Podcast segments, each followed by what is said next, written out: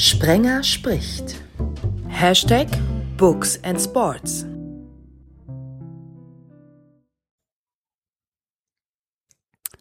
Zu Beginn ein Satz, der abschreckt, ist nicht gut, heißt es. Andererseits ist es nicht das, was uns in einem Buch weiterlesen lässt. Also, hallo mit einem etwas schlechten Gewissen. Das dritte Mal ensuite eine reine Männerrunde, aber wir haben mindestens einen Frauenschwarm dabei. Malte Asmus, Sportchef von meinsportpodcast.de ist der erste Mann in der Runde, den ich begrüße. Hallo Christian. So bin ich noch nie bezeichnet worden. Ich beziehe das jetzt einfach mal auf mich. Bei ihm schlagen definitiv die Herzen der Fans und Faninnen, das gibt's ja noch nicht, ne? direkt höher, wenn sie ihn jetzt hören. So viel ist klar. Hallo an den Fußballkommentator überhaupt, Wolf Fuß. Vielen Dank. Hallöchen zusammen. Der Dritte im Bunde tummelt sich bei Twitter, hat eine grandiose spitze Feder und schreibt auch für den Münchner Merkur. Günther Klein, hallo. Ja, hallo Christian und in die Runde, wenn schon nicht Frauenschwarm, dann wenigstens Twitter-Schwarm. Nehme ich gerne hin.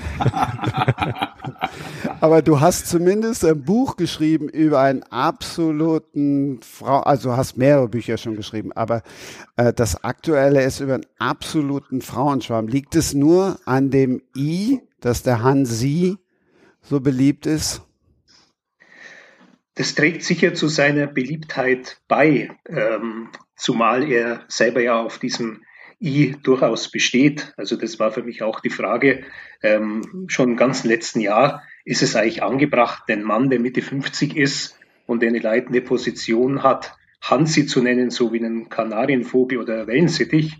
Aber wie ich dann bei der Recherche äh, herausgefunden habe, tatsächlich, er, er mag dieses I, er betont es. Sein Markenzeichen. Wie der Rheinländer so schön sagt, jedem Tierchen sein Pläsierchen. Ne? Also natürlich reden wir über die Bayern. Wir reden über die Geisterspielsaison und wir reden über die Biografie von Hansi Flick. Vorher aber noch der Hinweis auf eine Biografie, die jetzt erschienen ist von einem Mann, der am Pfingstmontag 75 Jahre alt wird, Erwin Kostede. Malte, dein erster spontaner Gedanke zu ihm großartiger Fußballer, ein bisschen vor meiner Zeit, aber auf jeden Fall einer, der mir, als ich mich als kleiner Junge mit Fußball beschäftigt habe und auch in Büchern dazu geblättert habe und gelesen habe, immer wieder aufgefallen ist. Beeindruckende Persönlichkeit. Wolf, auch nicht deine Generation. Ich habe ihn auch nicht mehr spielen sehen. Was verbindest du mit ihm? Äh, ich kann so richtig, so richtig belastbares nichts über ihn sagen, ehrlicherweise. Also mir ist der Name geläufig. Ähm, ich weiß, ähm, dass er jetzt im Zusammenhang mit äh, farbigen oder der dunkelhäutigen Adler, ja. Fußballern ähm, immer wieder zitiert wird und immer wieder herangeführt wird als so der erste, ähm, der tatsächlich rassistisch beleidigt wurde oder sich damit auseinandersetzen musste und damals noch nicht so viel Gehör fand, ähm, leider, wie das jetzt dann doch Gott sei Dank zunehmend der Fall wird. Klein und Kostede, was verbindet die beiden? Also da ich ja noch einen Ticken älter bin als Hansi Flick, äh, habe ich als äh, kleiner Junge den Erwin Kostede durchaus wahrgenommen seine paar Länderspiele, er war ja in der Bundesliga mehr so der Typ äh, Mittelstürmer, Torjäger. Bei seinen wenigen Länderspielen musste er eine andere Position einnehmen. Also daran kann ich mich noch erinnern.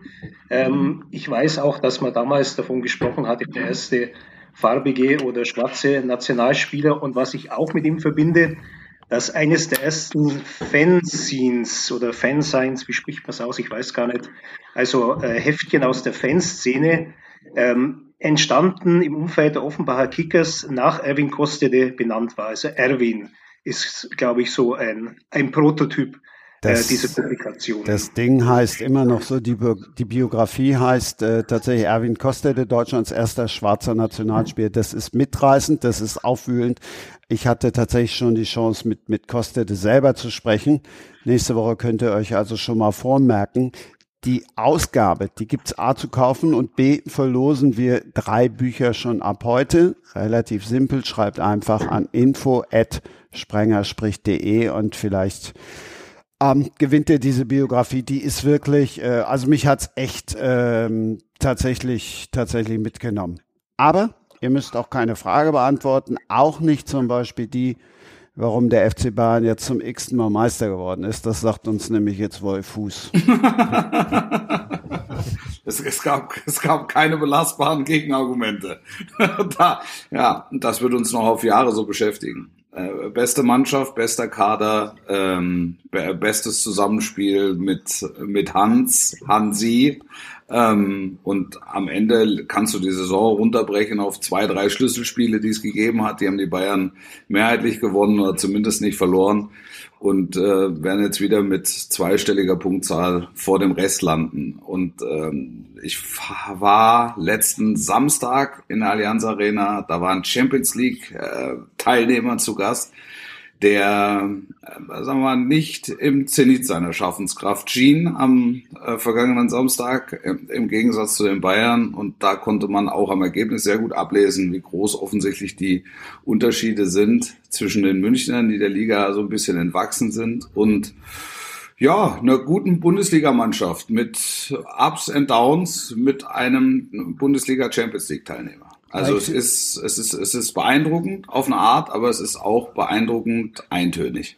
Ich finde es aber auch immer so gemein. Sie machen einem dann so zu Saisonbeginn die Hoffnung, wie im Vorjahr, als dann mal Dortmund neun Punkte vorne lag. Jetzt, wenn wir uns dunkel erinnern, hieß der Herbst- oder Wintermeister oder wie auch immer es nennen wollen, RB Leipzig und dann ist trotzdem am Ende wieder der Meister aus München. Ja, also es geht eine Zeit, aber es geht halt nicht eine komplette Saison. Und die Qualität der Bayern ist halt, dass sie dann, wenn es gilt, voll durchziehen können. Und das schon seit Jahren. Und da fehlt es bei der Konkurrenz an Substanz. Also das hat qualitative Gründe, das hat vielleicht auch äh, mentale Gründe. Das, bei Leipzig habe ich so ein bisschen das Gefühl gehabt, wenn die sich damit auseinandersetzen müssen, wie ist das denn jetzt, ähm, über Wochen Erster zu sein und über Wochen gewinnen zu müssen. Ähm, das ist äh, belastend für gar manchen Club, der das nicht gewohnt ist. Malte, für äh, Podcastmacher und für so einen Sportchef von meinsportpodcast.de ist das ja nun relativ einfach.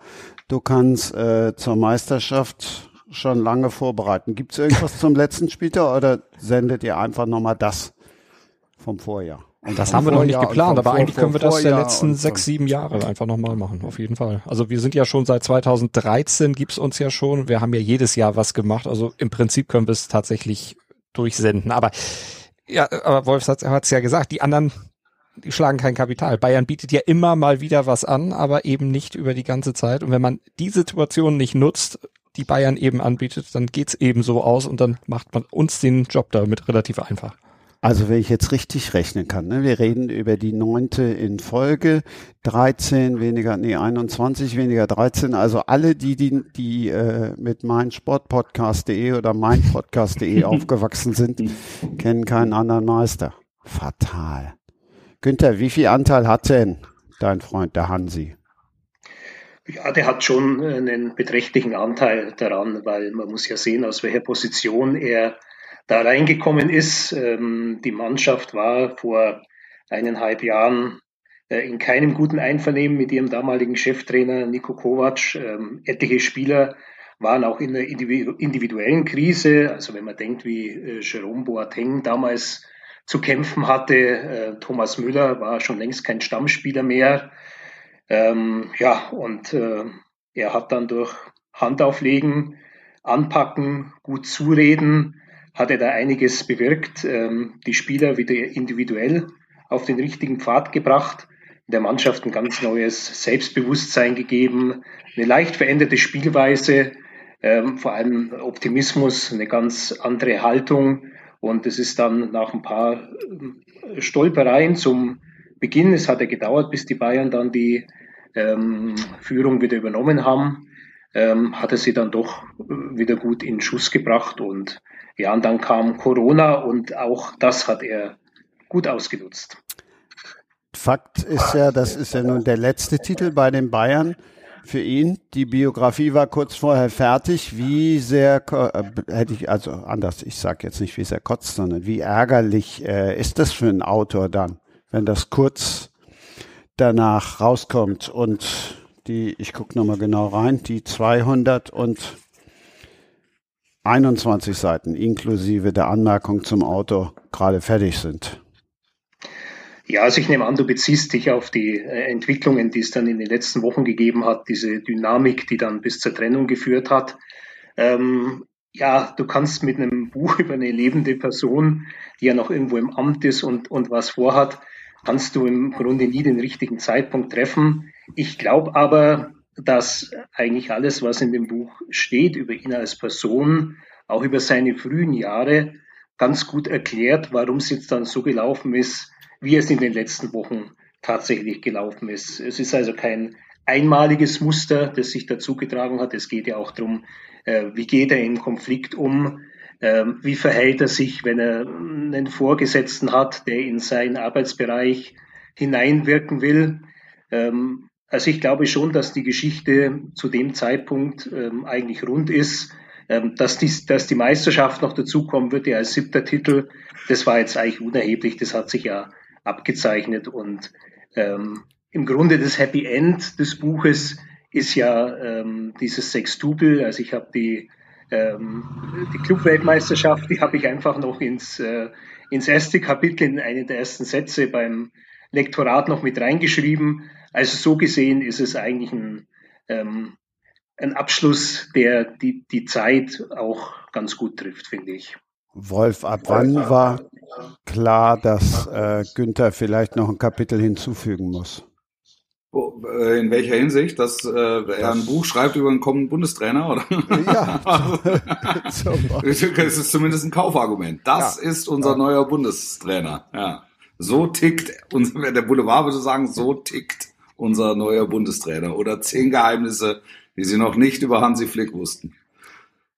Wann wusstest oder wann hast du denn so geahnt, dass es zumindest bei den Bayern zu Ende geht? Naja, wir hatten ja einen relativ guten Kontakt, weil wir über die Champions League relativ häufig miteinander zu tun haben, also oder hatten, auch im Vorfeld von, von Spielen. Und ich habe gemerkt schon nach der Zeit, nach Lissabon, dass da zunehmend ein bisschen was verrutscht und ähm, dass die Unruhe, die ähm, über die Medien ähm, gespielt wurde, ähm, durchaus Substanz hatte und dass da eine gewisse Unzufriedenheit herrscht. Also dadurch, dass ich ja übers Jahr relativ viele Bayern-Spiele mache in der Bundesliga und eben auch in der Champions League, hatte ich da einen relativ hm, guten Einblick und konnte mir da schnell einen Rein draus machen. Und es, es war klar, dass es nicht über, also es war, ich, ich kann es jetzt nicht genau beziffern, was Januar oder was Februar, also, aber es war dann irgendwann klar, dass er nicht über den Sommer hinaus Trainer bleiben würde. Das, ähm, das hat sich schon sehr früh abgezeichnet.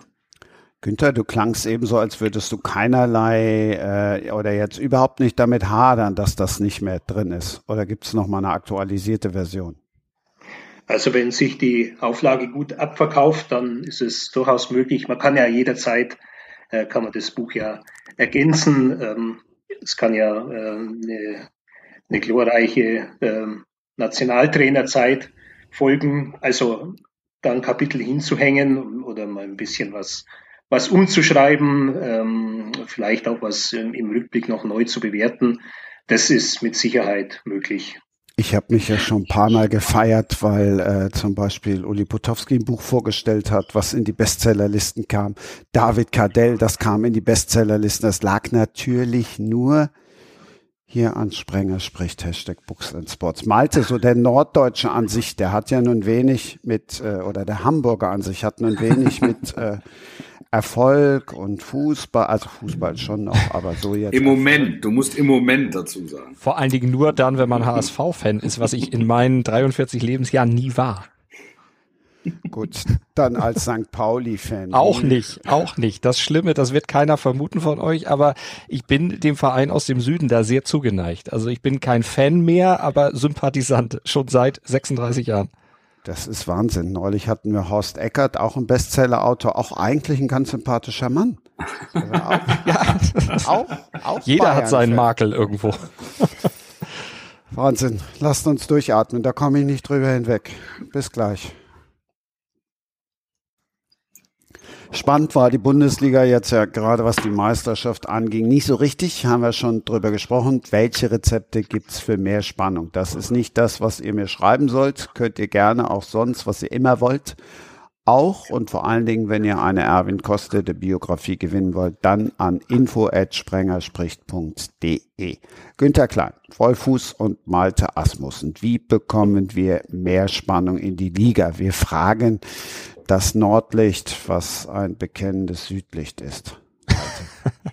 Nur im Fußballerischen. Aber äh, ja, es wäre vielleicht äh, ein Gedankenspiel gewesen, die Bayern tatsächlich in so eine Superliga zu stecken, damit sie dann in der Bundesliga mal anderen Vereinen die, den Platz geben, auch mal Meister zu werden. Aber das haben sie ja zum Glück aus verschiedenen Gründen selber nicht gewollt ganz ehrlich, ich habe da auch kein Patientrezept. Ich weiß auch nicht, wie man das ändern sollte. Natürlich diese Möglichkeiten Salary Cap einführen und bestimmte andere Begrenzungen dann noch einführen, wäre was, was man sicherlich überlegen könnte, aber ob das tatsächlich umsetzbar ist und dann eben auch mit allen europäischen Konsequenzen, die das mitbringen würde, auch möglich wäre überhaupt, kann ich mir letztlich irgendwo nicht vorstellen.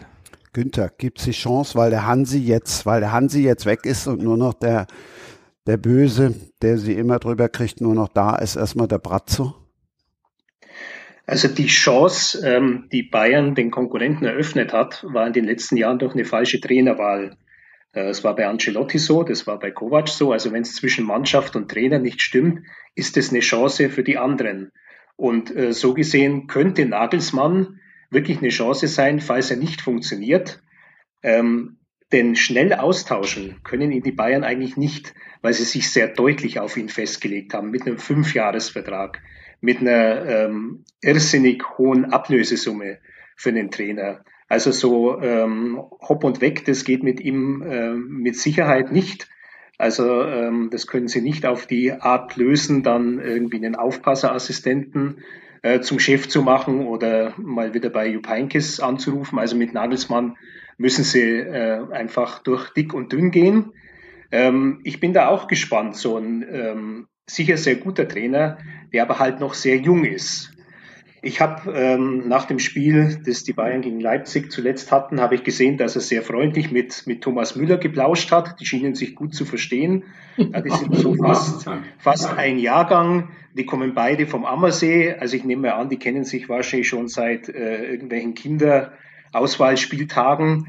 Aber ähm, wie zum Beispiel wird ein Manuel Neuer, der älter ist, auf ihn reagieren wie in Lewandowski, wenn der merkt, dass Nagelsmann vielleicht Zukunftspläne schmiedet ähm, und vielleicht an einen äh, Mittelstürmer der Zukunft denkt. Also da könnte schon ein bisschen Konfliktpotenzial sein, aber die anderen müssten es halt äh, wirklich entschlossen ausnützen. Und es hat sich halt gezeigt, dass die Bayern immer vom individuellen Können her die beste Mannschaft zur Verfügung haben und dass sie halt auch über diese Mentalität verfügen. Und wenn sie mal mit dem Rücken zur Wand stehen und jeder glaubt, aber jetzt sind sie fällig, dann reißen sie sich auf Bayerisch gesagt halt zusammen und äh, biegen das dann meistens um. Und deswegen wird es auch sicher äh, weiter schwer bleiben für die Konkurrenz, zumal ja die DFL verabsäumt hat, grundlegende Verbesserungen äh, vorzunehmen, die mehr Wettbewerb ermöglichen würden. Das wäre eine äh, ganz andere Verteilung der TV-Gelder gewesen. Äh, man hat die etwas modifiziert, aber ähm, sehr viel Leid erfahren die Bayern dadurch ja jetzt auch nicht. Boah, zur DFL kann ich jetzt natürlich ja nichts sagen. Ne? Ich arbeite ja auch noch für die. Ähm, aber was ich sagen kann, ich hatte auch immer, meine Chefs waren immer jünger als ich, aber es liegt wahrscheinlich an meinem Alter. Ich habe eher die Befürchtung, Wolf, äh, für mich ist der Nagelsmann so der, der Blue Chip der Coaches, dass es eher noch langweiliger wird. Ja, also auch da spricht nicht wenig dafür. Ich würde ich würd mir gerne die ersten paar Wochen mal angucken ähm, kommende Saison, bevor ich da wirklich ein Urteil fälle oder zumindest mal erstes Urteil fälle. Also Fakt ist, es ist vielleicht der begabteste Trainer, den es im deutschen Trainerwesen im Moment gibt. Ähm, nimm Tuchel noch mit, nimm Jürgen Klopp noch mit, nimm von mir aus Hansi Flick noch mit. Das ist so, das ist so eine Kategorie. Also ich glaube, die Bayern werden sich ähm, rein inhaltlich, fachlich auf der Position nicht verschlechtern. Es ist ein, ein ganz spannender Punkt, äh, was passiert im zwischenmenschlichen Bereich, weil Generationen von Bayern-Mannschaften ähm, haben das A miterlebt und B auch schon ausgenutzt. Ähm, wenn der Trainer nicht so wollte wie wesentliche Teile der Mannschaft. Das hat man bei Kovac gesehen, das hat man bei Ancelotti gesehen, da kann man auch noch weiter zurückgehen. Und ich bin sehr neugierig. Und es wird zu diesen Situationen kommen, wo Nagelsmann vielleicht Müller sagt oder vielleicht Lewandowski sagt, du heute nicht oder du heute nur eine Stunde oder du nur die letzten 30 Minuten. Da bin ich sehr neugierig. Und, und da wird Julian Nagelsmann was erleben, was er bisher noch nicht kennt. Ähm, weil also in, in, in Hoffenheim hat er gemacht, wie er gedacht hat und lag immer richtig und in, in Leipzig auch. Und da war eigentlich kein Aufbegehren. Da hat Forsberg mal angemahnt, dass er viel lieber spielen würde. Und wenn der Wolf, der Hannes Wolf, ähm, so wie in Leipzig öffentlich ähm, äh, zu Protokoll gibt, dass er zu wenig Spielzeit hat, der Trainer sich dazu äußert, dann ist er ein halbes Jahr später auf dem Weg nach Mönchengladbach. Also sogar, so ganz so einfach wird das in München nicht gehen. Aber es ist halt ein klares Commitment für fünf Jahre. Trotzdem glaube ich, wenn die Bayern feststellen, nach einem halben Jahr es funktioniert nicht, tun sie ihn raus, auch wenn es super teuer äh, wird. Aber sie werden sich's, sie werden sich's fünfmal überlegen. Das ist in jedem Fall eine sehr spannende Kombination. Hochtalentierter Trainer, hochqualifizierte Mannschaft eigentlich müsste es zusammengehen und, und eigentlich gibt's halt noch einen Sonderpunkt in München, wie erwähnt, und da wird's halt spannend, ob man da eine, eine, eine Basis oder ein, ein Commitment oder gar Harmonie findet, wie bei Heinkes oder bei ähm, Hansi Flick. Ich habe halt bei Nagelsmann echt immer den Eindruck, der weiß alles. Das sind ja auch Pressekonferenzen, wenn ich jetzt an andere denke, die du dir da anguckst, wo du einschläfst zwischendrin. Der erzählt halt alles. Der erzählt, dass er sich mit Pferdeflüsterern, also insofern kann er wahrscheinlich auch gut mit Thomas Müller, dass er sich mit Pferdeflüsterern unterhalten hat und und und. Der hat irgendwie immer was zu sagen. Ich finde den tot spannend und äh, habe mir auch schon überlegt, oder ist dann ist man für unter 35 noch zu alt für eine Biografie, Günther? ähm, ist er mit Sicherheit. Ja. Wobei ich einen gewissen Grundstock gelegt habe, weil ich mal für eine Seite 3 Reportage nach Sinsheim entsandt worden bin, als er gerade angefangen hat als junger Trainer, also dann äh, noch mit 28 gleichzeitig im Fußballlehrer Lehrgang des DFB war und da hat man auch so ein bisschen in seinen, äh, seinen Wurzeln nachgespürt in Issing am Ammersee und ähm, habe auch herausgefunden, dass äh, Marcel Schrötter, der Motorradrennfahrer, äh, dass der mit ihm ähm, gekickt hat und, und gut befreundet ist. Also da gibt es schon auch interessante ähm, Geschichten, aber ich glaube, bei Nagelsmann kann man auch noch äh, mindestens zehn Jahre abwarten, bevor er biografiereif ist. Malte, wir haben uns überlegt, wir sind ja schließlich bei Books and Sports, was du für ein, für ein, für ein Buch machst. Und dann haben wir gesagt, Mensch, äh, wenn die Bundesliga schon zumindest obenrum nicht spannend ist, dann stellst du heute ein Buch vor, was A zum Portfolio von äh, meinpodcast.de und meinsportpodcast.de passt und B Spannung verspricht. Ein Thriller. Wir haben uns darauf geeinigt, weil ich ja auch eine neue Tat oder eine neue Podcast-Serie an den Start gebracht habe. Tatort Sport, also sportlicher True Crime, wenn Sport wirklich Mord ist.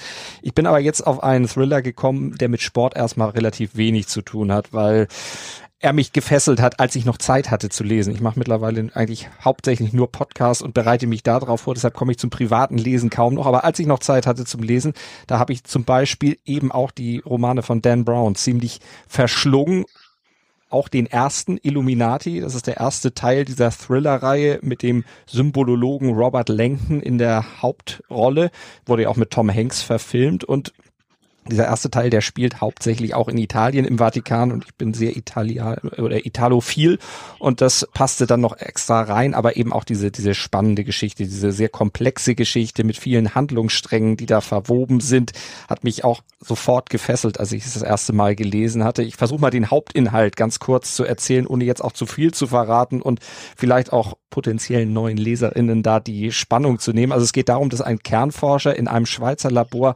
ermordet aufgefunden wird und auf seiner Brust sind merkwürdige Symbole eingraviert.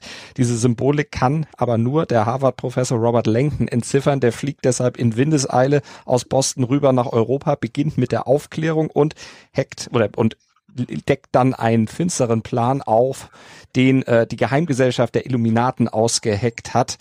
Die sollte eigentlich gar nicht mehr existieren, aber operierte wohl im Verborgenen. Lenken kann das, äh, kann eben beweisen, dass sie es noch aktiv sind. Die Spur führt ihn in den Vatikan, wo gerade ein Papst gestorben ist. Die vier Nachfolgekandidaten, die werden entführt von den Illuminaten. Die Entführer drohen mit der Hinrichtung. Lenken kommt dann mit seinem Symbolwissen und ganz viel Recherche in den Bibliotheken des Vatikan hinter die Zusammenhänge, findet raus, was dieser Mord an dem Kernforscher damit zu tun hat und was vor allen Dingen auch die aus dem Kernlabor entwendete Antimaterie damit zu tun hat. Und wie es so ist, ohne zu verraten, wie, er löst natürlich am Ende das Rätsel und rettet die Welt. Aber das ist natürlich ein schönes Happy End, aber der Weg dahin ist unheimlich spannend beschrieben. Wolf, kommst du noch, wenn ich so auf das Programm gucke oder dir bei Instagram folge, kommst du noch dazu, irgendwie was anderes zu lesen? Mal obendrein hast du natürlich auch noch eine kleine Familie. Ja, zwei kleine Kinder. Die Frage erübrigt sich zumindest mal in den letzten zweieinhalb Jahren. Ja. ja. Also eher Wimmelbücher oder? Viel Wimmelbücher. Ali Mitkutsch ist, ähm, ja, wir, wir, hören, wir hören Musik. Ne? Volker Rosin, einer der größten seiner Zunft, hat äh, Rolf Zukowski mittlerweile abgelöst, was äh, moderne Kinderlieder betrifft. Aber wir lesen äh, Märchen. Ne? So, ansonsten Bibi und Tina. Ich habe zwei kleine Töchter. Steht hoch im Kurs. Jetzt im Moment Paw Patrol. Oh ja. Auch. Ähm, äh, Pepper Woods, auch dazu gibt's Bücher. Also das ist so das, was ich an Literatur. Es gibt Menschen, die behaupten, man merke es mir an. also nein, ich habe, ich lese wirklich viel und eigentlich auch alles, also von der von der Bäckerblume bis äh, Psychologie heute, ähm, weil mich eigentlich fast alles interessiert. Leider komme ich im Moment nicht dazu. Ich hoffe, dass es jetzt während des Sommerurlaubs äh, mal wieder die Möglichkeit gibt, wirklich in Ruhe und zusammenhängend ein Buch zu lesen. Günther, warum sollte Wolf und alle anderen zu Hansi Flick greifen, der Biografie? Ja, weil es ähm, doch realistischer ist als ein Buch von Dan Brown, würde ich mal sagen. also ich habe ähm, hoffentlich.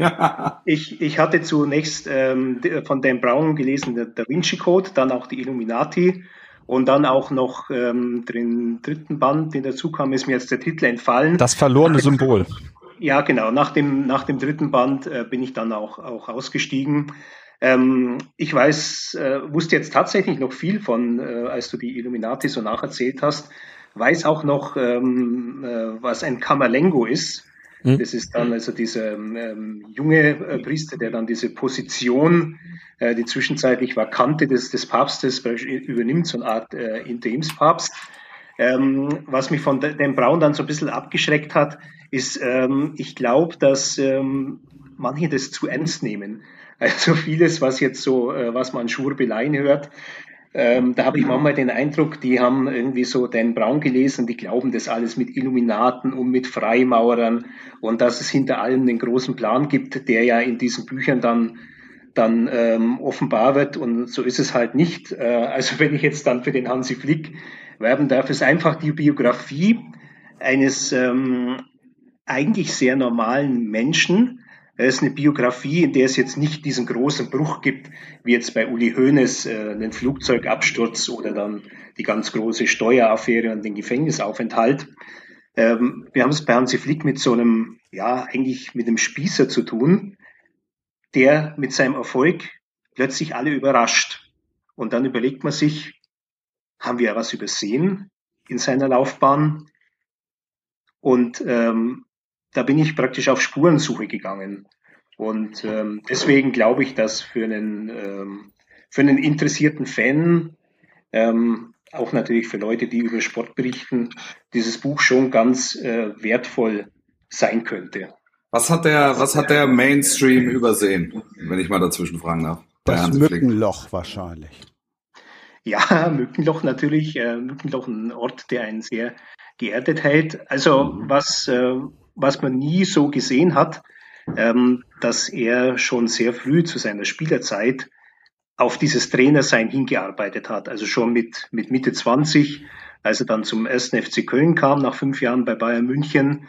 Äh, da hat sein damaliger Trainer Erich Rutemöller, der dann später auch sein Ausbilder zum Fußballlehrer war, festgestellt, dass er in Hansi Flick und er hatte auch einen Sohn, das war Olaf Janssen, einen Trainer auf dem Platz stehen hatte. Er ist ein Spieler, der für die damalige Zeit, vor über 30 Jahren, extrem interessiert war an Trainingsinhalten, der einen Matchplan an die Hand haben wollte, zu einer Zeit, als äh, vom Matchplan ja noch niemand gesprochen hat, weil er immer den gleichen Stiefel gespielt hat. Ähm, was bemerkenswert äh, bei ihm auch ist, ähm, neben dieser, neben diesen, dieser zielgerichtet, äh, ne, neben diesem, äh, neben dieser Art, auf dieses Ziel Trainer hinzuarbeiten und sich da auch, auch früh zu öffnen für alles, was mit Wissenschaft zu tun hat, ist auch dieser besondere Umgang mit den Menschen. Also er verbindet beides. Er ist ein, er ist ein sehr guter Trainer, was das Fachliche betrifft. Und er ist halt auch ein Mensch, der sehr gut ankommt. Ähm, es fällt ja oft der Begriff Menschenfänger und ich verwende ihn auch in Zitaten. Aber ich finde, dass Menschenfänger bei ihm eigentlich gar nicht so genau zutrifft, weil Menschenfänger für mich immer so was Berechnendes hat. Ja, ich mhm. gehe auf die Leute zu, um sie für mich einzunehmen. Äh, bei Hansi Flick ist es so eine natürliche Art, die Menschen dann für sich einzunehmen, indem er sie einfach sehr gut behandelt. Und da gibt es eben schon Geschichten aus der Zeit, als er dann als Trainer angefangen hat, in Bammental oder in Hoffenheim in der Regionalliga, als, das, als die TSG noch äh, überhaupt nicht dieser äh, sehr reiche und geschmähte Club war, der er heute ist. Da hat er es auch so die Spieler umgarnt mit, mit, mit, mit kleinen Geschenken, mit Aufmerksamkeiten, mit Ehrlichkeit. Und ähm, diese Ehrlichkeit in der Kommunikation, die hat er sich bewahrt. Und das sieht man also durch seine Biografie durchgehen.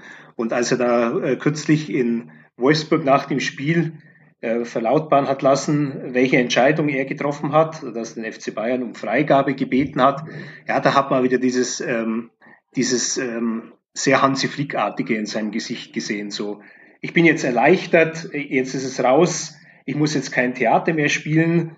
Ich habe es allen gesagt, ich kann wieder so sein, wie ich bin. Und ähm, ich glaube, dass man das an etlichen Passagen aus diesem Buch dann rauslesen kann. Natürlich neben einer sehr langen Karriere. Ähm, ich meine, der hat ähm, in, äh, in der Jugendnationalmannschaft gespielt, als äh, sehr junger Kerl mit 18. Er hat ja auch äh, die Bayern zu einer sehr interessanten Zeit miterlebt in den 80er Jahren, ja, als der FC Bayern ähm, Karl-Heinz Rummenigge verkauft hatte und sich dann äh, neu, neu aufgestellt hat. Und ähm, ja, er kam dann auch ähm, eben als, als Trainer in eine Zeit rein, in der sich vieles geändert hat im deutschen Fußball. Also auch die Zeit, die er mitgestaltet hat, macht den Hansi Flick schon zu einer äh, sehr interessanten Person. Das musste ich auch erst rausfinden, weil als ich den Auftrag erhielt, ich kannte den Hansi Flick, aber ich wusste eigentlich wenig über ihn. Und das war für mich eben der Spaß, das alles über ihn herauszufinden.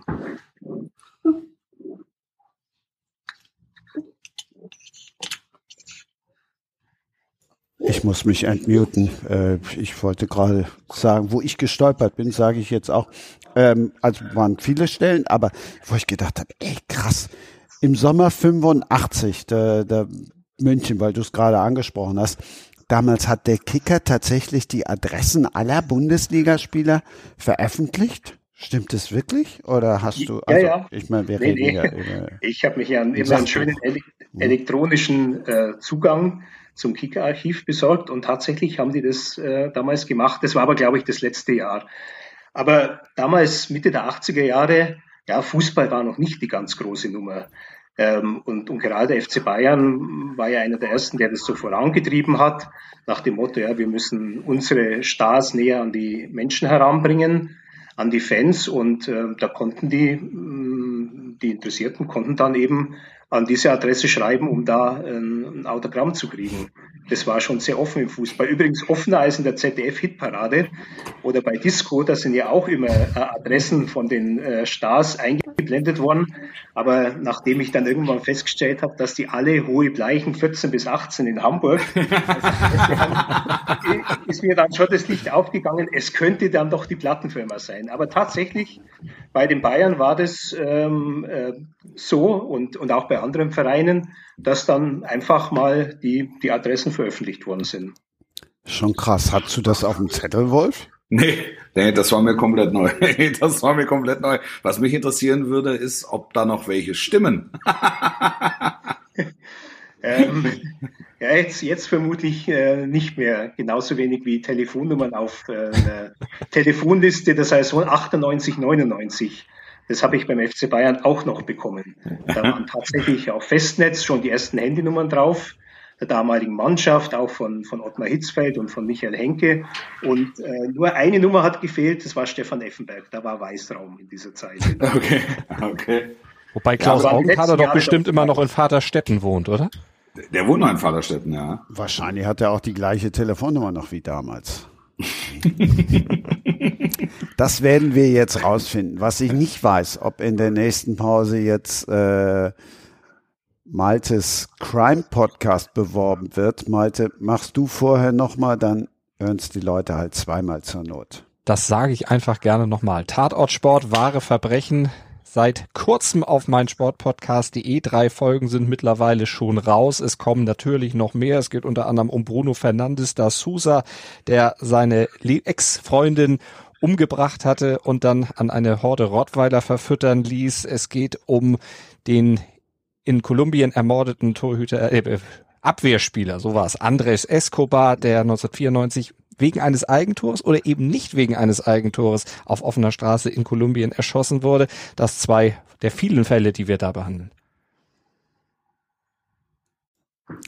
Spannung haben wir jetzt gerade ja doppelt thematisiert. Im Stadion überträgt sie sich ja oftmals auch eben durchs Publikum. Günther, wie groß ist der Unterschied im Stadion in Sachen Anspannung?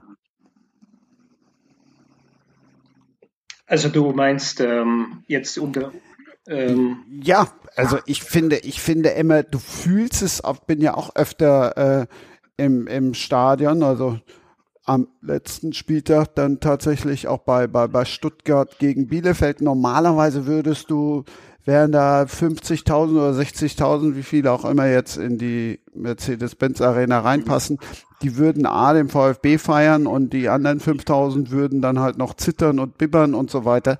Ich finde, dass das, das, das kommt doch immer noch äh, auch auf die anderen Plätze über. Wie, wie empfindest du die Spannung?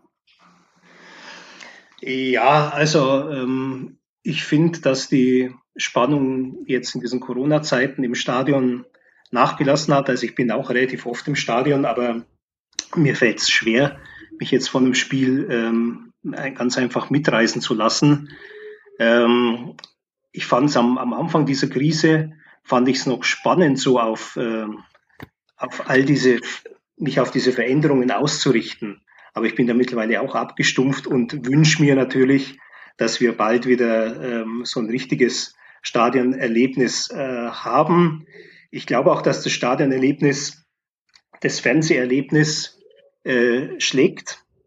Äh, dass der Stadionbesuch in manchen Punkten ein bisschen unattraktiv ist, weil du gerade so Sachen mit Video Assistant Referee gar nicht so besonders ähm, nicht richtig mitkriegst. Aber trotzdem, du, du erlebst das Spiel auf eine ganz äh, auf eine viel intensivere Art und Weise, auch ohne, ohne Ablenkung, die man vielleicht vor dem Fernseher dann ähm, sich dann gönnt, sei es, dass man mal das Handy äh, nimmt oder oder vielleicht auch mal was nebenzu liest, was ja, was ja manche auch machen, also nicht Buch, sondern dann irgendwie in, in der Zeitung dann blättern. Also ich finde, dass das äh, Stadionerlebnis schon äh, nach wie vor die schönste Art und Weise ist, dem Fußball zu begegnen. Aber ich tue mich im Moment tatsächlich gerade auch schwer. Ich brauche dann echt und, und, und düdel dann da irgendwie auch rum und, und, und tu mich echt schwer, da auch im Stadion reinzukommen. Malte, ich gehe mal von aus, du warst bei keinem Geisterspiel. Wie, nee. wie, wie empfindest du das jetzt als, als reiner Zuschauer? Ja, es ist schon merkwürdig gewesen am Anfang, den Fernseher anzumachen und dann eben ein leeres Stadion zu sehen, keine Stimmung. Nur ist es bei mir so, Wolf kennt das von zu Hause mit kleinen Kindern, ich habe sowieso meist den Ton sehr leise, beziehungsweise sogar aus, weil um den Fernseher sowieso rumgewuselt wird. Deshalb sehe ich sowieso hauptsächlich das Bild und äh, kriege von dem an, drumherum nicht so viel mit. Deshalb, äh, die, ich habe die Stimmung im Wohnzimmer, die fehlt mir dann nicht unbedingt. Aber wenn man denn mal die Möglichkeit hat, tatsächlich so ein Spiel in voller Länge und dann auch mit äh, Geräuschkulisse, die eben nicht vorhanden ist, zu sehen, das ist schon sehr merkwürdig. Und ich fieber auch den Zeiten entgegen, dass endlich wieder so ein Hauch Stimmung dann auch aus dem Fernseher reindrückt oder dass man eben tatsächlich auch mal wieder ins Stadion kann. Günther, hast du denn so ein prägendes Geistererlebnis? Ja, eigentlich, das war mein, mein erstes Spiel, das erste Geisterspiel, das war Augsburg gegen äh, Wolfsburg. Auch das und, klingt äh, ja auch in normalen Zeiten nach Geisterspielen. Nach Geisterspielen, ja. Vor allem der, der Wolfsburger Auswärtsblock immer sehr überschaubar, wenn, wenn bei VW wieder Schicht ist.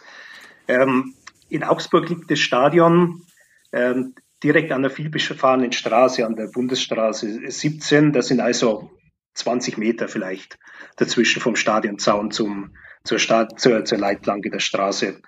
Und die Mannschaften standen so 15.28 Uhr und 30 Sekunden auf dem Platz. Die standen alle in Formation und ähm, es lief auch keine Musik mehr im Stadion. Es war still, man hat gewartet, dass 15.30 Uhr wird. Und da standen also die äh, 70, 80, 90 Sekunden standen die da.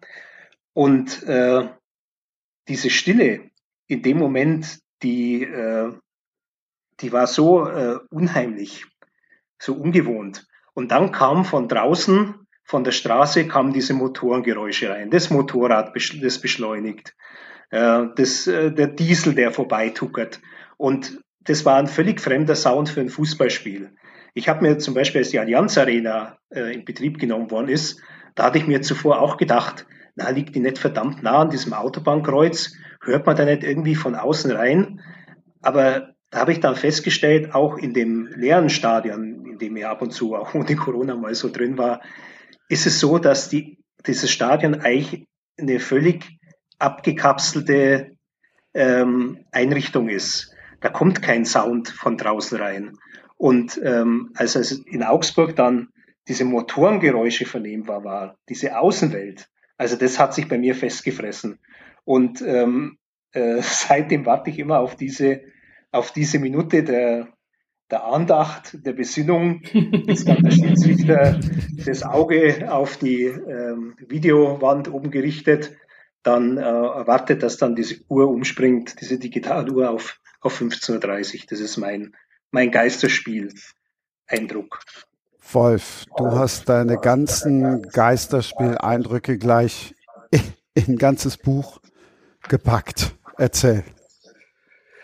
Ja, also Sound of Silence, ähm, aber eben nicht nur. Das, äh, das ist es. Also es geht äh, in, in dem Buch in allererster Linie um die Ereignisse des ersten Geisterspielzykluses ähm, bis inklusive Finalturnier in, in Lissabon. Und ähm, dann eben auch schon der Vorgriff auf, auf diese Saison, aber dieser einmalige Zyklus, den es eben gab, wo klar war, wir gehen alle in Quarantäne, wir kommen danach wieder zurück, versuchen dann irgendwie die Bundesliga-Saison zu Ende zu bringen, versuchen irgendwie ein äh, Champions League-Finalturnier zu Ende zu bringen ähm, ja, lassen eine Europameisterschaft ausfallen und ähm, das ist im Grunde der rote Faden dieses Buches, ähm, immer wieder mit äh, Querverweisen und, und Rückverweisen, wie es ist und wie es war, ähm, als noch Zuschauer da waren, rund um Champions League Spiele oder rund um Bundesligaspiele etc. Ja. Also das ist es so, das ist es so im Groben. Aber äh, was Günther gerade gesagt hat, also das äh, hat auch, ähm, hat ja, also jetzt füllt nicht ein ganzes Kapitel, aber doch ein Stück weit ähm, die Geräuschkulisse am Anfang, das war schwer, schwer erträglich. Also äh, da einen professionellen Zugang zu legen, war eine echte Herausforderung. Weil ich mich noch gut dran erinnern kann, wir machten damals Paris Saint-Germain gegen Borussia Dortmund. Das war das Rückspiel, das war so das erste Geisterspiel ähm, äh, dann, dann auch für mich. Das habe ich allerdings aus dem Studio in München übertragen, weil da die Lage schon relativ unübersichtlich war. Und ähm, äh, da, da dachte ich, das, das kannst du nicht aushalten. Und dann nach acht Wochen, nach acht Wochen Pause fieberte man also dem Restart entgegen und man fieberte etwas entgegen, von dem man vorher gesagt hat, das kannst du nicht aushalten. Und dann war ich beim ersten Spiel wieder Union Berlin äh, gegen Bayern München. Und äh, Union ist ja ein, ein, ein sehr besonderer äh, Verein. Das ist ja äh, durchaus ein, ein Stück äh, Fußballkultur auch, der dort gelebt wird. Und man hat sich da also gesagt, wir spielen die Hymne und ansonsten nichts. Wir halten es so puristisch wie möglich und machen nicht mehr draus als ist.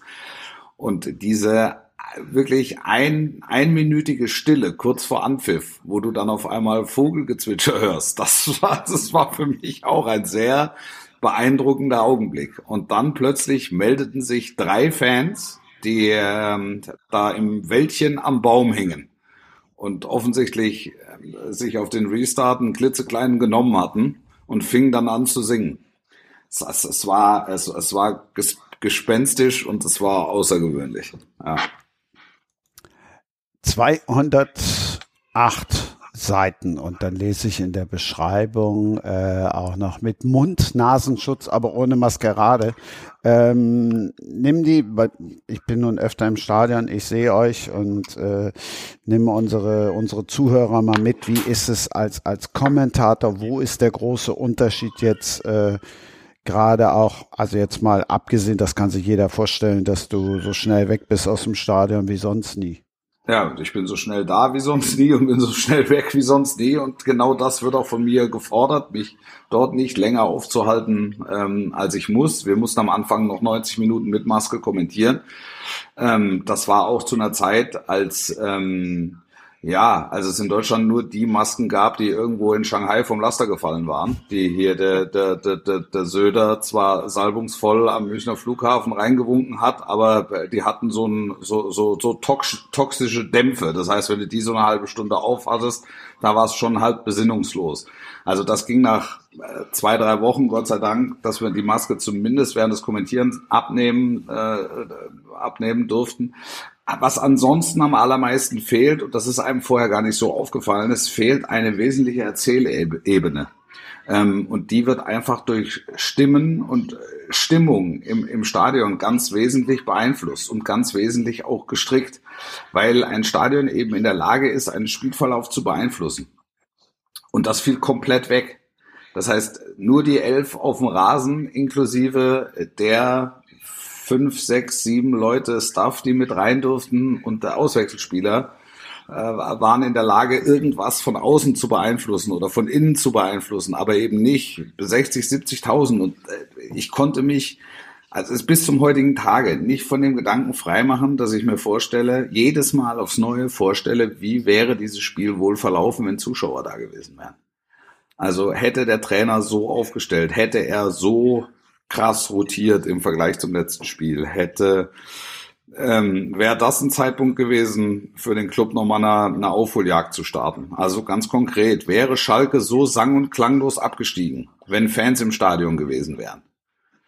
Ähm, das, sind, das sind alles hypothetische Fragen und ich bin auf der Suche nach der Antwort und ich suche und ich suche und ich suche. Und ich werde wahrscheinlich nichts finden und dann sind wieder 15.000 im Stadion, irgendwann wieder 30, irgendwann wieder Volllast und dann denkt man an diese Episode zurück, die es gab und sagt, es, es war, es war außergewöhnlich und es war besonders und es ist dann auch ein Stück äh, Fußballgeschichte. Es ist ein Stück deutscher Geschichte, ein Stück Weltgeschichte und ein Stück Fußballgeschichte.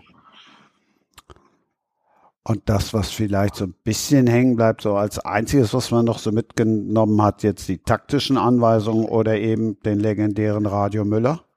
Ja, also man hört halt, man, man hat viel gelernt oder ich habe viel gelernt über ähm, Hierarchiestrukturen in, in Fußballmannschaften. Das war, war ja vorher etwas, mit dem häufig hantiert wurde in der öffentlichen Diskussion, aber man konnte es nie so richtig greifen.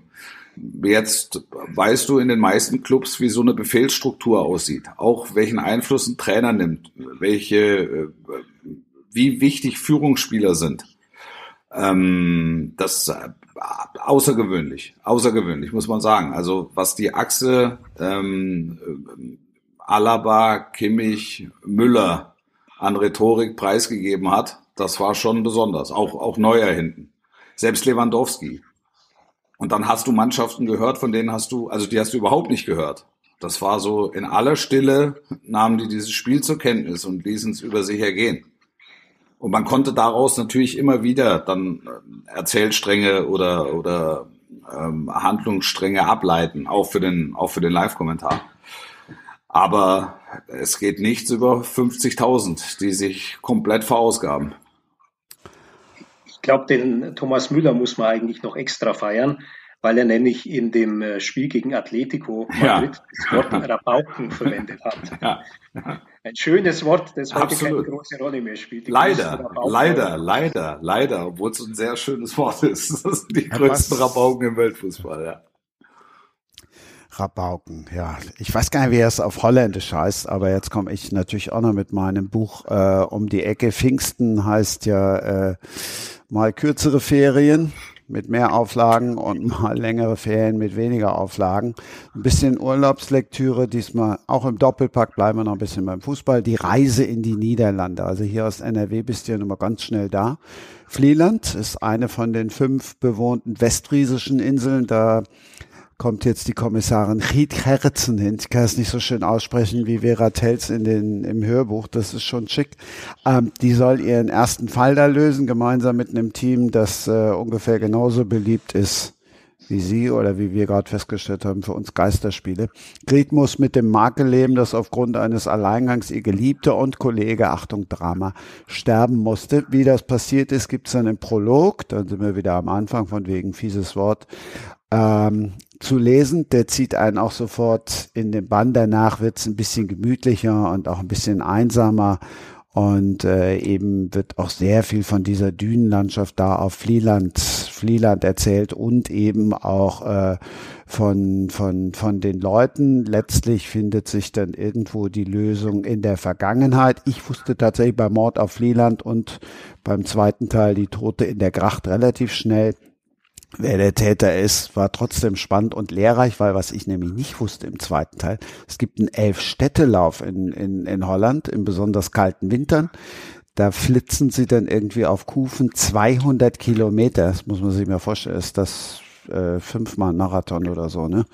Ähm, durch die Grachten. Und äh, das hat dieser Jan Jakob, so heißt der Autor, auch großartig geschildert. Wir lernen im zweiten Teil dann das Team noch ein bisschen besser kennen. Also wer Regionalkrimis mag, der wird äh, auf jeden Fall damit seinen Spaß haben. Und wer es Wasser mag, wie ich zum Beispiel, der hat noch mehr Spaß, weil diese Gret wohnt auf dem Hausboot, das im Übrigen auch noch zum Segeln taucht. Also, wenn das nichts ist, Holland, ich weiß, ist von Bayern ein bisschen weiter weg. Mit dem Urlaub ist ja eh im Moment ein bisschen schwierig, Wolf, gerade auch mit Kindern. Ja, ja, Urlaub ist schwierig. Man muss halt das Beste draus machen. Also auch das ist ja ähm, äh, durchaus in, in also in, wird in meinem Buch behandelt, wie es dann eben mit Urlaub im In- und Umland geht im vergangenen Sommer ähm, und wie es auch mit Urlaub in den eigenen vier Wänden geht und äh, die die große Freiheit in den eigenen vier Wänden. Und man kriegt halt und das ist schon ein Nebeneffekt auch dieser dieser Pandemie. Man kriegt ähm, vom Leben unter die Nase gehalten, was wirklich wesentlich ist. Und Günther, bei dir habe ich gelernt, du träumst wahrscheinlich irgendwie vom Urlaub auf dem Bauernhof, weil du eben so vom Dieselmotor geschwärmt hast. Ähm, nee, also Urlaub auf dem Bauernhof, da bin ich, glaube ich, als Kind noch einigermaßen traumatisiert. Ähm, ich ähm, fahre tatsächlich einen Diesel äh, vor sechs oder sieben Jahren gekauft, als der Diesel noch ein besseres Image hatte. Also vor dem VW-Skandal ähm, ist auch von einem anderen deutschen, von einem bayerischen Anbieter und ist eigentlich ähm, ein sehr schönes Allradauto, das ich im Wesentlichen habe, weil ich sehr gerne zum Skifahren gehe und äh, auch da diese Sicherheit genieße, mit dem Allrad auch wirklich äh, mal äh, zum Beispiel nach Arosa oder äh, andere höhere gelegen, höher gelegene Gegenden auch äh, hochzukommen. Also so ein Diesel-Fan bin ich eigentlich nicht. Ähm, das ist einfach Zufall und natürlich der Diesel hat einen schönen Sound, der hat einen charakteristischen Sound. Ja, also ähm, mit den Elektroautos wird uns der Sound natürlich verloren gehen, weil das ist ja nicht mal ein Surren. Du hörst eigentlich nur noch den Abrieb der Räder. Und der Diesel hm, hat schon fast was, was Poetisches. Da fällt mir jetzt so meine erste Begegnung mit Wolf Fuß ein, Genfer See. Ich kam im Cabrio vorgefahren. Irgendwie, also das jetzt mit Diesel hätte ich mir jetzt irgendwie schlecht vorgestellt. Ja, das stimmt, das stimmt, das stimmt. Da hätten sie dir fast auf die Mappe gehauen, wenn du dich erinnerst. Das war, was war, war Xamax Neuchâtel, oder? Gegen, äh, gegen VfB Stuttgart. Genau, und Ralf Rangnick war der Trainer da. Richtig. Und da waren ein paar Stuttgarter unterwegs, die hatten aber auch schon drei, vier äh, getrunken. Und du hattest irgendwas gesagt, was ihnen nicht gefallen hat. Es lag zwar schon eine Zeit zurück, aber das kam da auf Wiedervorlage. ja, aber das ja. ist jetzt auch schon gefühlt, ja, noch nicht mal gefühlt, sondern auch in echt. Über, über 20, über 20, über 20 Jahre. Über 20 Jahre her. Wahnsinn. Malte, was hast du vor 20 Jahren gemacht? Die Schulbank gedrückt. Nee, da war ich schon fertig mit der Schule. Da habe ich schon studiert, mehr oder weniger. Wahrscheinlich habe ich da schon gearbeitet vor 20 Jahren. Nee, da war ich gerade, was haben wir, 21? Nee, da war ich äh, noch, noch Hauptstudent, hauptamtlich Student. Äh, die journalistischen Tätigkeiten kamen danach erst. Tja, und jetzt hören wir ihn auf mein Sport-Podcast. So schnell kann es gehen. So schnell kann es gehen. Ich bedanke mich ganz, ganz herzlich bei euch allen drei. Günther, äh, ich bin sehr gespannt dann auf das von Wolf Fuß ja schon avisierte Kapitel Hansi Flick und seine Erfolge bei der deutschen Nationalmannschaft. Es gibt ein Kapitel, das heißt DFB. Man kann leicht ein Kapitel DFB 2 schreiben, weil ich habe auch Bayern 1 zu, zur Spielerzeit und Bayern 2 zur Trainerzeit. Also ich habe das Schema so gehalten, dass ich jederzeit noch einen Baustein draufsetzen kann. Clever, clever. Wolf, ich hoffe, so. dass du nicht noch ein zweites Buch über Geisterspiele schreiben musst. Ähm, das hoffe ich auch. Davon gehe ich allerdings, ich gehe nicht davon aus. Weil die Lage, die Lage wird sich entspannen. Aber ich habe schon gesagt, also unter realistischerweise, dass wir wieder richtig volle Stadien erleben, das wird noch bis 22 dauern. Aber wir tasten uns langsam zurück in die Normalität.